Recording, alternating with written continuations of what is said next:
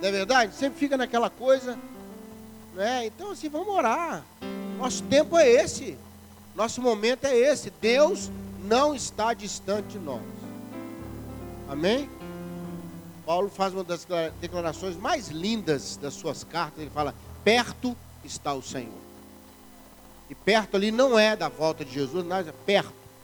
O Senhor está perto. Perto, o Senhor está chegando.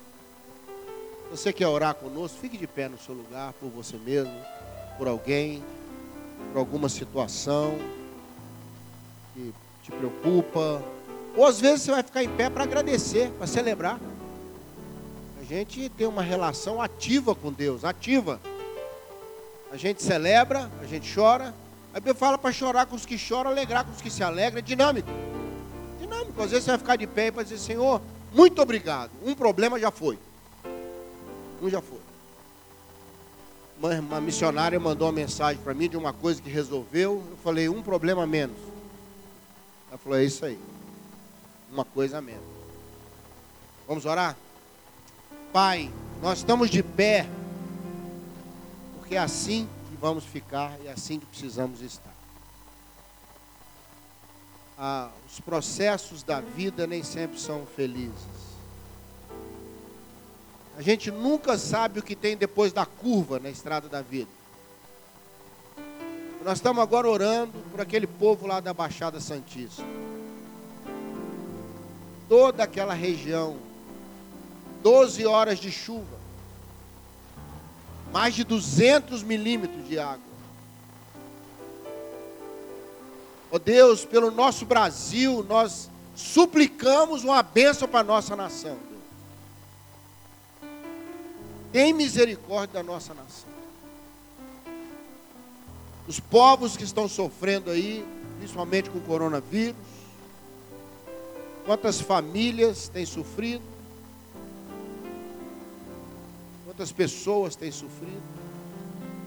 Independente de tudo isso, às vezes a pessoa ficou de pé aqui para a sua dor, para o seu momento. Não importa se é grande, se é pequeno, perto dos outros momentos, mas tudo para o Senhor é importante. Desde a oferta da viúva pobre, desde o toque sutil de uma mulher na, na ponta da sua roupa, desde o grito de um cego. Oh meu Deus, o Senhor é sensível enquanto caminha, o Senhor nunca passa direto. Nessa hora nós oramos, nós suplicamos pela tua bênção. Em nome de Jesus. Amém. Amém. Vamos sentar, querido. Antes de sair aqui para a igreja, no final da tarde, caiu uma chuva. Foi? Rapaz, acho que vai estar lá eu, né? eu, pastor Ari, Miguel e Gabriel hoje no culto. Né, os anjos. E realmente deu uma esvaziada hoje por causa da chuva. Por quê? Porque tem coisas que fazem a gente desistir. Não é só pecado, não. Né? Situações, talvez de onde a pessoa vinha para o culto hoje, a chuva inviabilizou o trânsito. Né, cara? Mas sabe a celebração que tem na minha alma? Que quando eu cheguei aqui e vi as pessoas, eu falei: tem pessoas que não desistem, insistem. Talvez não foi fácil para você chegar aqui hoje. Talvez você tomou uma decisão de vir. Né? Eu queria compartilhar um pouquinho hoje à noite sobre algo que tem me provocado nesse tempo, que está lá em Hebreus 10, verso 39. Projeta para nós, Léo, por gentileza. Eu tinha pedido aí. Bênção lá.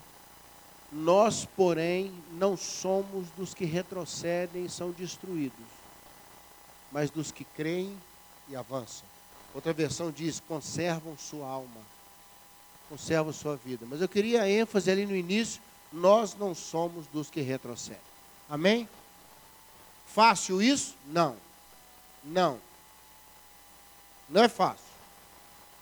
Mas nós estamos vivendo uma época, falava isso com minha esposa hoje sobre o que ia pregar, que para mim essa geração de crentes agora, esse momento que nós estamos vivendo, vai ser mais definido não pela condição que a gente tem de vencer, mas a condição que a gente tem de apanhar. Aguentar apanhar. Não é fácil, não, irmão. Não é fácil. Eu creio que nós já vivemos uma geração muito vitoriosa, muito triunfante. Avançamos muito.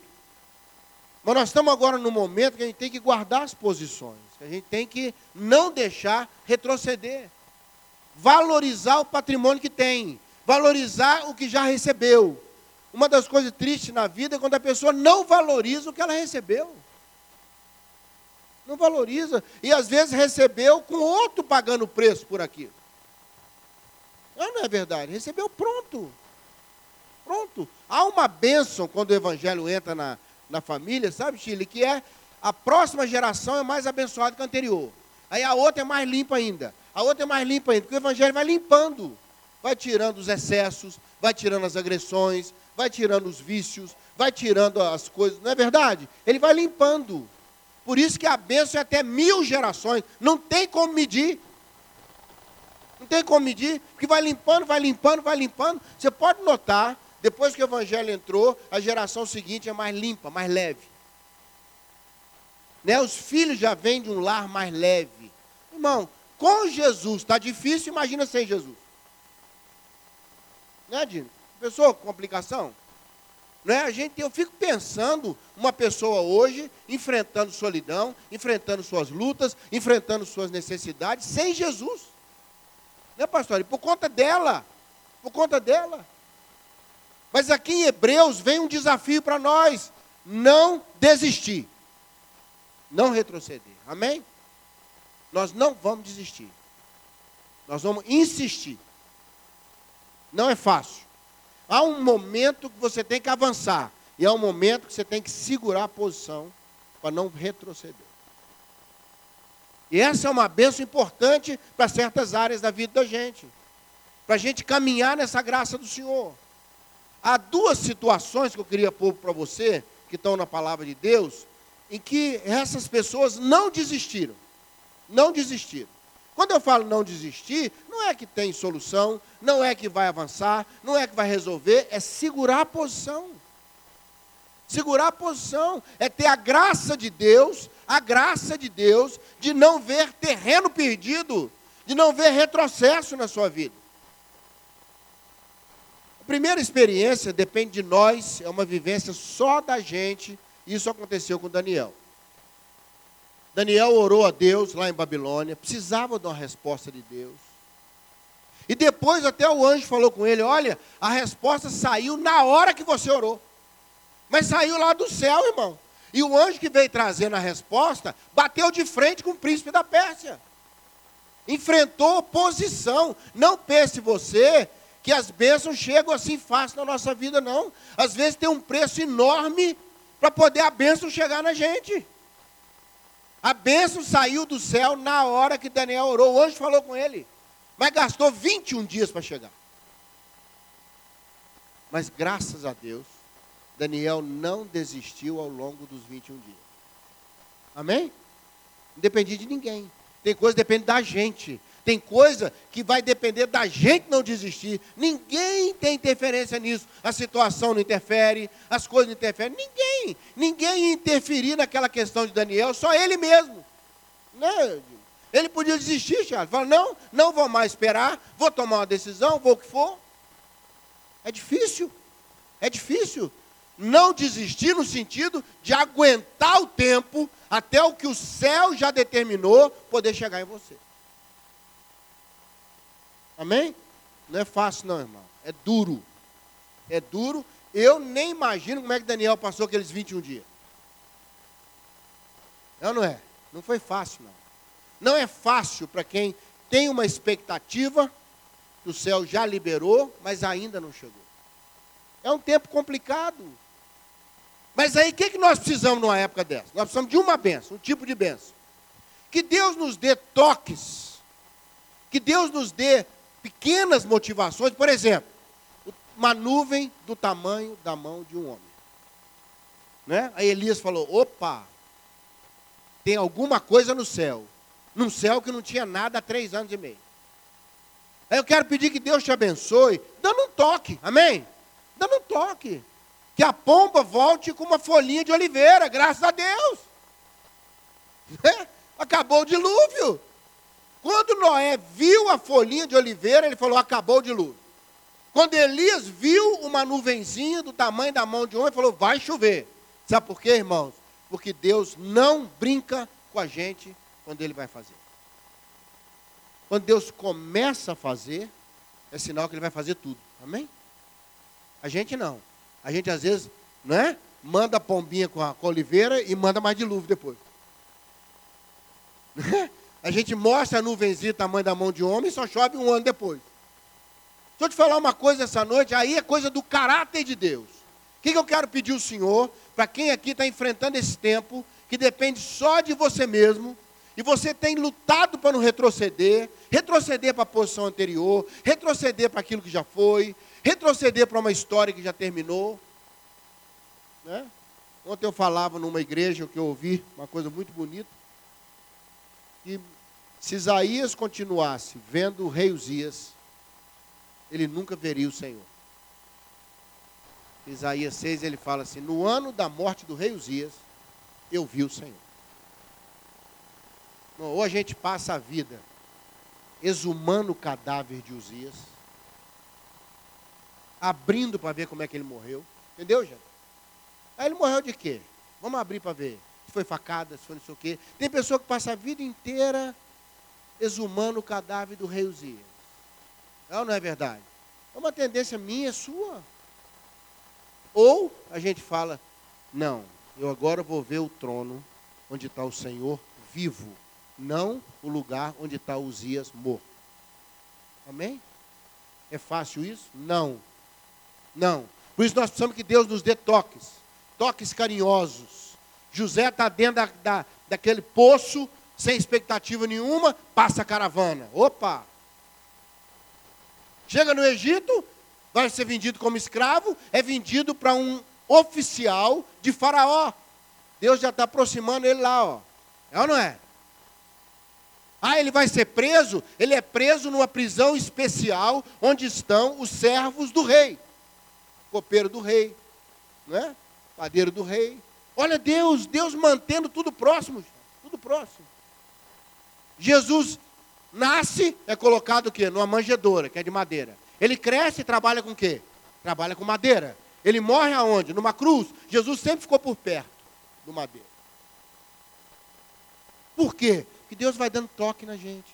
O que não pode, irmão, é ficar em silêncio completo. Porque aí nossa alma se perde.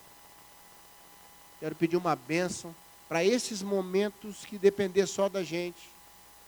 Que Deus nos mande a pombinha com a folhinha de oliveira no pico que a gente olhe para um céu sem nada e veja pelo menos uma nuvenzinha do tamanho da mão de um homem. Que haja algum barulho no meio do silêncio. Recebe essa benção aí para você. Não sei como é que Deus vai fazer isso, eu sei que Ele dá um toque. Que Ele te dê um toque. Não depende da gente. Tem um corinho antigo que fala, basta um toque. Basta um toque. E tudo vai acontecer. Irmão, basta um toque. Eu entro no elevador, que tem tudo parado, eu aperto um botão, ele me leva. Vou dar um toque naquele botão. Dá um nervoso no elevador, já viu? Fiz nada com ele, apertei um botãozinho. Tem coisa que se você der o toque no lugar certo, o elevador sobe, meu irmão. Hein? Mas eu estava sem óculos um dia, apertei o andar errado. Eu posso também dar um toque desfocado, eu posso dar um toque e ir para onde eu não queria ir. Irmão, não importa. Deus me dá a graça de ver a porta do elevador fechar de novo, eu apertar o botão certo. Eu preciso de um toque de Deus quando a coisa depender só de mim, porque senão eu vou ficar completamente confuso. Concorda comigo ou não? Mas tem uma segunda situação, né, pastor, que não depende só de nós. E aí eu fico pensando, Davi, quando foi visitar os irmãos que estavam na batalha, não é? Chegou lá, ele encontra um ambiente de derrota, motivado por um desafio intransponível que era Golias. Não, pastor, olha que situação. Aí não dependia de Davi. Davi poderia desanimar como os outros já estavam. Davi poderia desistir, até falava sobre isso ontem, né, Dino? Davi foi o fato novo. Davi foi o fato novo. Ele foi o cara que fez diferente dos outros. Olha que loucura. 40 dias Golias vinha de manhã, vinha de tarde, um ambiente fechado, ninguém queria se posicionar, e Davi podia falar: quer saber? Não vou me posicionar também. Eu nem podia estar na batalha, eu não tenho idade para estar lutando, eu só vou entregar os queijos aqui, saber como é que eles estão, os presentes que o pai mandou e vou voltar para casa. Eu não tenho nada com isso. Ele podia ser contaminado. Às vezes, irmãos, o que faz a gente retroceder não é nem a gente, não. É as coisas em volta da gente. É as palavras em volta da gente. São pessoas em volta da gente falidas, desanimadas, destruídas, que contaminam a gente. Não tem nenhuma palavra, pelo menos de paz. É ou não é verdade? Davi não podia ser envolvido para aquele ambiente? Não foi não, gente. Davi se posicionou Urias. Davi falou, quer saber de uma coisa? Eu vou ser o diferente aqui. Amém? Eu não vou desistir, não. Qual que é o problema? É Golias? A gente mata Golias. É simples assim. Eu acho tão interessante que a pergunta de Davi para os homens que estavam lá não foi sobre o desafio, não. Ele falou assim: quem que vai ganhar quem matar ele? Davi estava depois de Golias já. O rei, o rei vai dar o quê para quem matar essa coisa aí? Ó, oh, o rei está tão desesperado que ele está acabando com os impostos. Entendeu? Vai, aí o, o, desespero subiu demais, ele deu a filha dele. Vou dar minha filha, vai virar um nobre. Davi falou, oh, o negócio é bom. O negócio está bom. Irmão, a, o povo ali estava parado em Golias, Davi estava depois de Golias.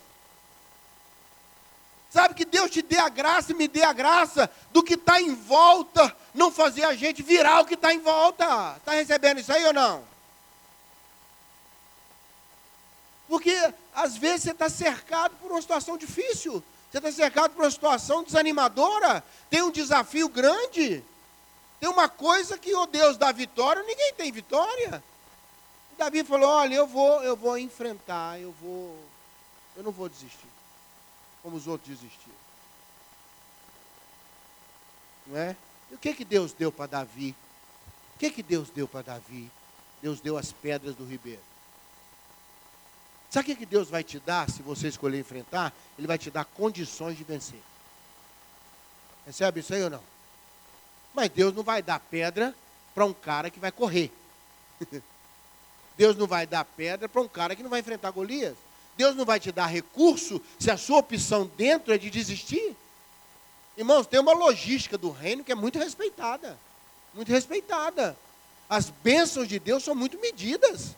Jesus, quando multiplicou pão e peixe, falou: olha, recolhe todos os pedaços que sobraram. Ele não falou? Que o povo foi enchendo a pança, enchendo a pança, começou a voar pedaço de peixe, pedaço de pão, porque a gente, quando está desesperado, quer comer. Quando já comeu, começa a desvalorizar o que está comendo. É ou não é?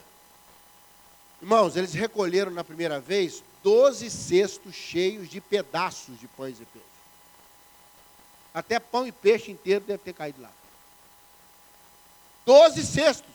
Os cestos menores, médios, que se usava para uma pessoa carregar. 12 cestos. Da segunda vez foi pior ainda. Foram sete cestos daquele grande que cabia uma pessoa dentro. Paulo, desceram Paulo na muralha num cesto desse. Sete, sete Rita, gigantes.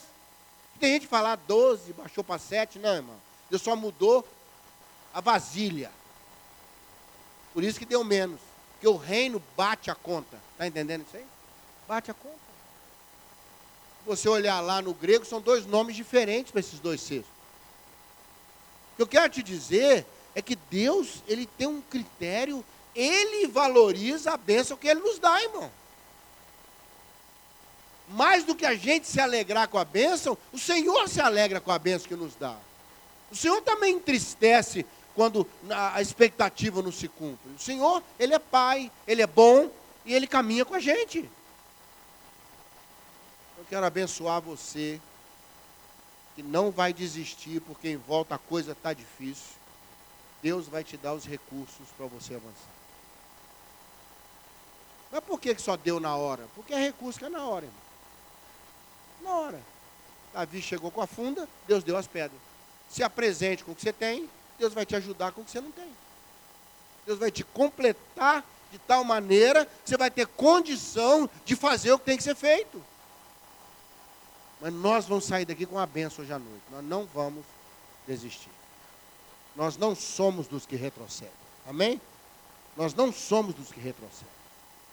E se você olhar o capítulo 10, ele vai falando, desiste por isso, desiste por causa daquilo, e presta atenção no que está acontecendo, a situação está difícil. Aí ele fecha dizendo, mas sabe, nós não somos dos que retrocedem. Essa geração não é do crente que bate, é do crente que aguenta apanhar. É do cara que está ali debaixo de uma luta, debaixo de um problema, mas ele ainda olha para o seu Deus e fala, eu sou do meu amado. Meu amado é meu.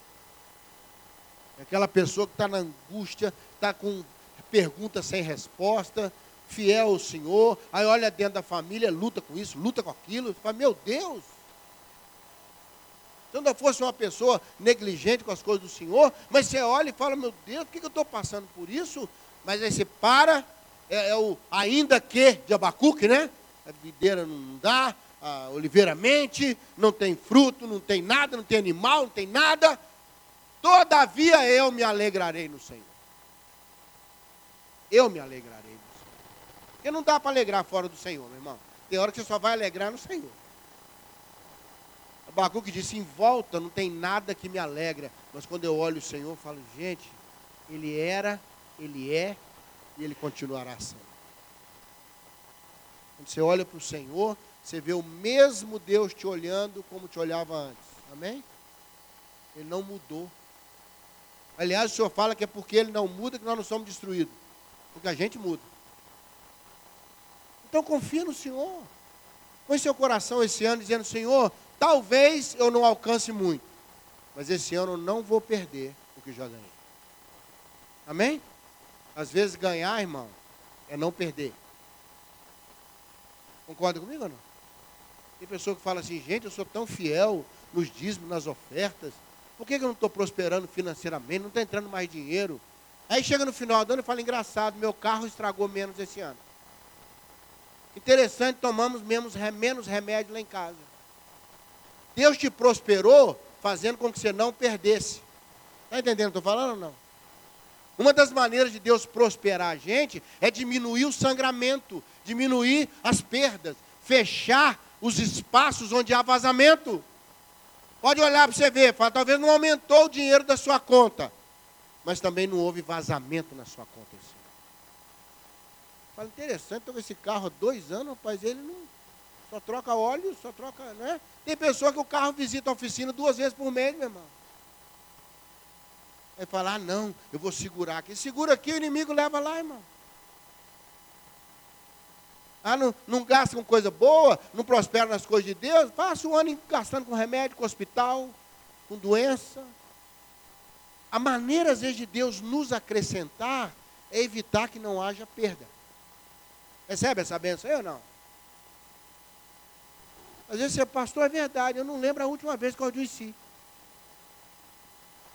Deixa eu te falar uma benção na minha vida. Eu nunca, eu tenho só 60 anos. Eu nunca fiquei internado no hospital. Você quer benção, irmão? Aqui, 60 anos, pastor. Nunca fiquei internado, só para exame de um dia para o outro, me de coisa lá, mandaram roncar a noite toda para ver aquele negócio. Quase que eu não dormi com tanto fio. Vai chegar de manhã e falar, não, não, sua piné é fraquinha, não tem nada não. Falei, tem tanto fio e tal. Me deixa roncar em paz, em tom menor. Não, não é? Você vai para fazer exame, você vai para não sei o quê. Eu acompanhei um irmão, partiu, está com o Senhor, dois meses e dois dias dentro do hospital. Um dia eu cheguei lá, ele falou comigo assim, eu não aguento mais hospital. E a pessoa? Irmão, às vezes nós temos que. Vai desistir por quê? Ah, porque não está avançando. Mas está perdendo? Não, está bem. Glória a Deus. Não é? Às vezes a bênção é manter a posição, é manter o que tem, é falar, olha, não ganhei, mas também não perdi, a conta está fechada. Uma irmã falou uma coisa bonita ontem, sabe, pastor? Existe uma expressão na oftalmologia que é a visão perfeita. Sabe qual é a visão perfeita? É 2020. Que ano que nós estamos? Hein? Que ano que nós estamos, gente? 2020. Ah, esse é o ano Deus nos dá, Viléia, a visão perfeita. Eu não quero ver para mais às vezes. Ah, eu quero olho de águia. Eu não, depois vou ver o que eu não quero. Eu quero ver o que eu preciso ver. Eu amo, lá em Malaquias, capítulo 3. Né, Zacarias, se não me engano, ou Malaquias, no 3, agora estou um pouco em dúvida. Ele fala, e o Senhor me mostrou o sumo sacerdote Josué. À direita estava o diabo tentando opor. E do outro lado um anjo para protegê-lo.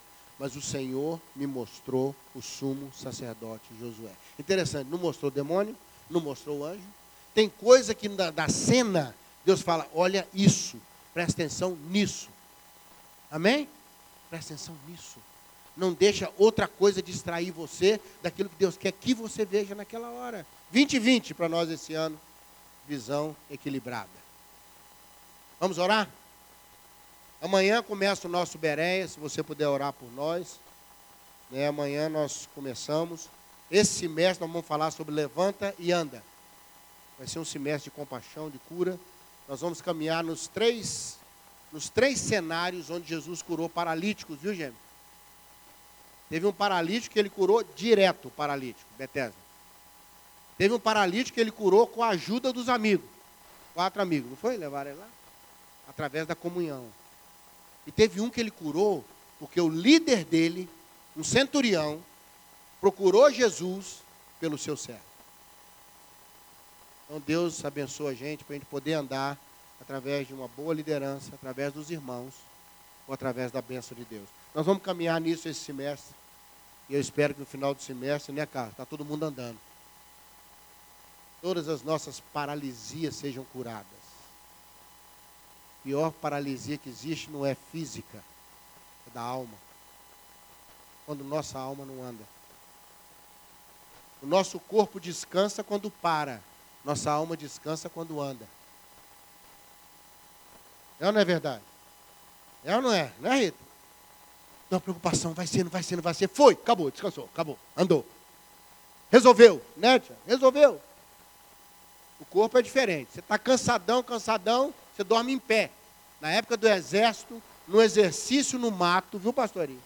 Eu vi um colega meu dormir em pé. Viu? De tão cansado que ele estava, ele pegou o fuzil, escorou o fuzil na barriga assim. Eu estava vindo atrás dele, quando eu olhei aquilo parado, aquela estátua. Cheguei, estava o meu companheiro lá dormindo em pé. Você imagina o nível de cansaço? Nós estávamos há três dias em exercício, dia e noite, sem dormir. Quando eu olhei, sumiu um da patrulha nossa lá. Quando eu fui ver, está ele dormindo em pé lá. Ficou para trás e apagou. Escorou com o fuzil, fez um tripé com as pernas. Irmão, corpo cansou, tem que parar. A alma cansou, tem que andar. Vamos ficar de pé para a gente orar?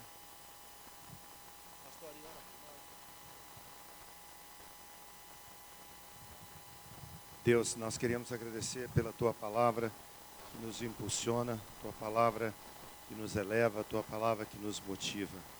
Tu és a nossa força, tu és o nosso refúgio, tu és o nosso socorro bem presente.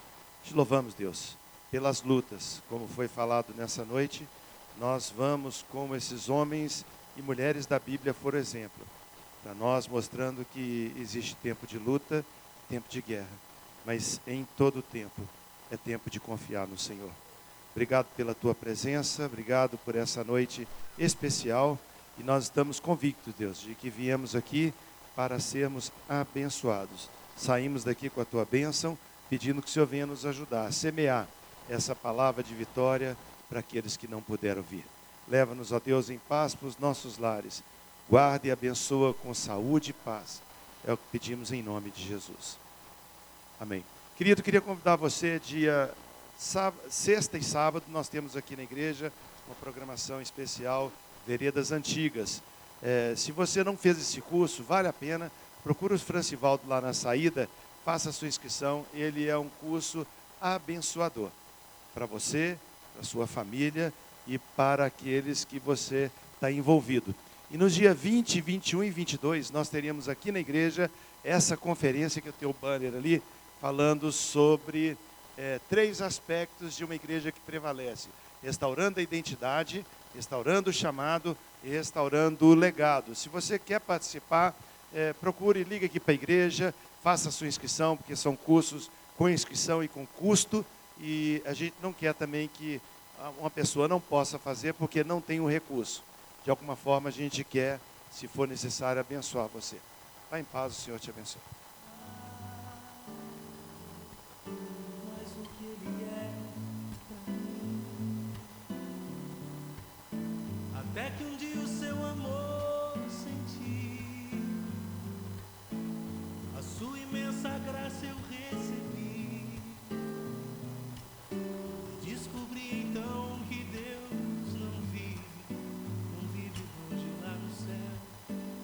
sem se importar com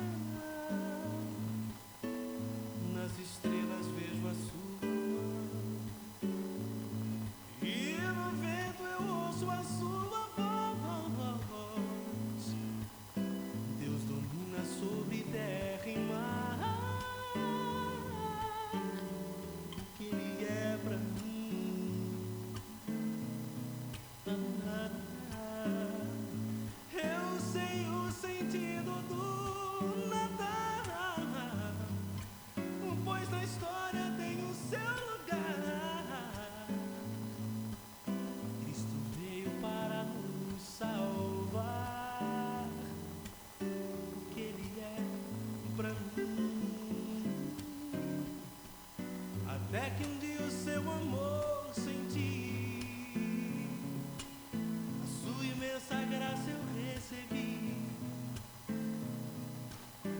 se importar com